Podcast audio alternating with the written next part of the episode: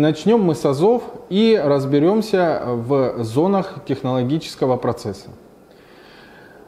Каждому участку технологического процесса будет посвящено одно или несколько видео для того, чтобы разобрать данный этап подробно.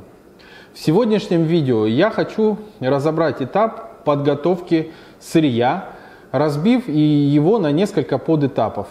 И первое, с чего начинается подготовка сырья к производству, это с приемки его на склад пекарни.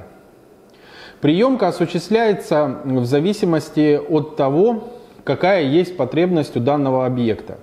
И частота приемки сырья и расходных материалов также зависит от потребностей самого объекта, пекарни полного цикла или хлебопекарного предприятия. Приемка сырья – это достаточно простой процесс, котором необходимо четко сверить все наименования сырья, которые приходят в пекарню, с той накладной, которую привез поставщик или поставщики. А также сверить э, фактическое, фактический заказ э, сырья с тем, что вам привезли. После того, как качество и количество данного сырья совпадает, мы можем его принять на склад пекарни. Но для того, чтобы переместить данное сырье на склад пекарни, есть специальная зона, зона растаривания. В этой зоне, то есть технологическом таком участке, Открытие пекарни и хлебопекарного предприятия. Разработка ассортимента. Технологические карты. Подбор оборудования и инвентаря. Оценка помещения. Обучение персонала. Консультации на всем этапе открытия. Открываем любые форматы хлебопекарных предприятий, пекарни, хлебопекарные производства. Современные технологии, современный ассортимент. Оставляйте заявку на открытие на сайте в описании. Смотрите видео о выполненных проектах, ссылки в описании. Происходит избавление сырья от транспортировочной тары. Транспортировочная тара может быть разных форматов. Это может быть, э, собственно, пленка полиэтиленовая, это может быть иногда даже картонные коробки разных форматов. В общем, вся та упаковка, в которой непосредственно транспортируется данное сырье. Что же касается, например, муки, то, э, как правило, мука от транспортировочной тары, тары, если это мука по 50 килограмм, избавляется уже после поступления в производство, то есть на моменте просеивания.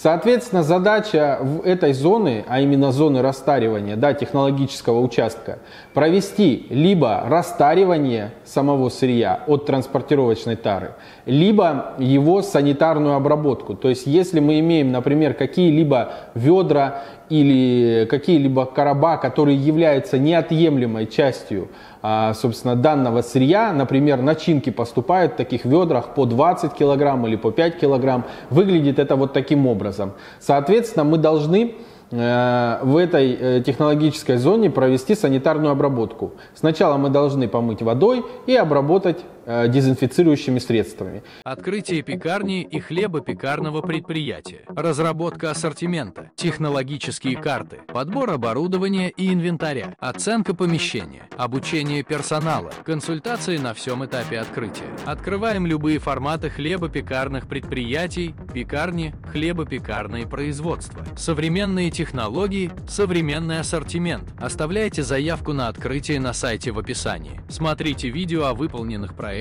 ссылки в описании. И только после этих манипуляций мы можем э, занести наше сырье в склад пекарни. Собственно, само складирование сырья происходит разными способами. Как правило, склад пекарни обладает тремя основными климатическими зонами, скажем так. Это сухой склад, то есть где хранится большая часть сырья, э, в основном сыпучая. Это холодильная камера, морозильная камера.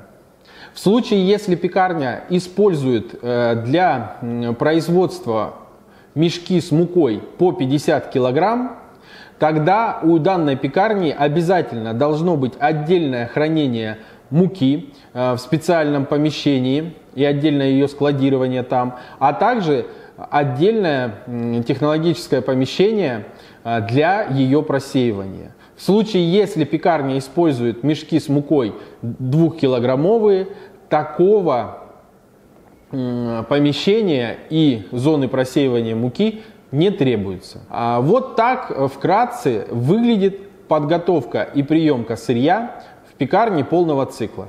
В целом этот процесс также похож на процессы, которые происходят в кондитерском предприятии или э, в небольшом хлебобулочном предприятии. Если же речь идет о больших э, поставках и больших э, партиях и вообще большом производстве, то здесь есть еще этап лабораторного контроля.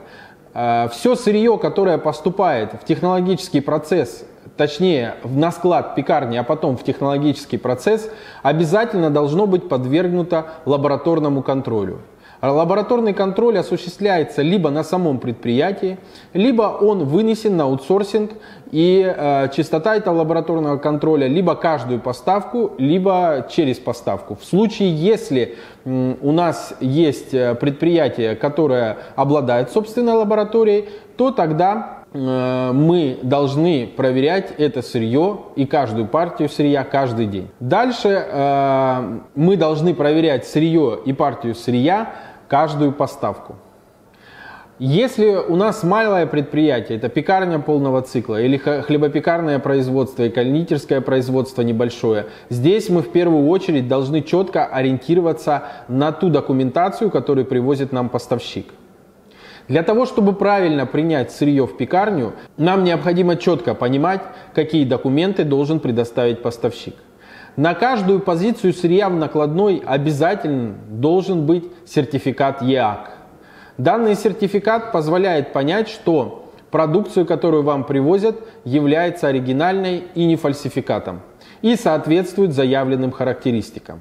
Помимо этого, для некоторого сырья поставщик также может предоставлять протоколы испытаний, либо внутренний документ о качестве данной продукции, то есть технологических характеристиках, а, содержании, например, белка в муке и других технологических характеристик сырья. То есть на эти документы малое предприятие может ориентироваться. Конечно, этого недостаточно, но так как э, партии сырья в пекарнях полного цикла не такие большие, как на хлебозаводах, то и цена ошибки меньше. Поэтому я бы вам рекомендовал осуществлять поставки таким образом, чтобы риск э, покупки некачественного сырья был минимален. И в среднем это поставки либо раз в два дня, либо раз в три дня. Можно также э, и рассматривать вариант каждодневной поставки сырья, но тогда, скорее всего, вы будете переплачивать, потому что объем поставки будет минимален. И не каждый поставщик согласится э, компенсировать логистику на такой небольшой объем. Потому что у поставщиков есть тоже свои ограничения на поставку того или иного сырья.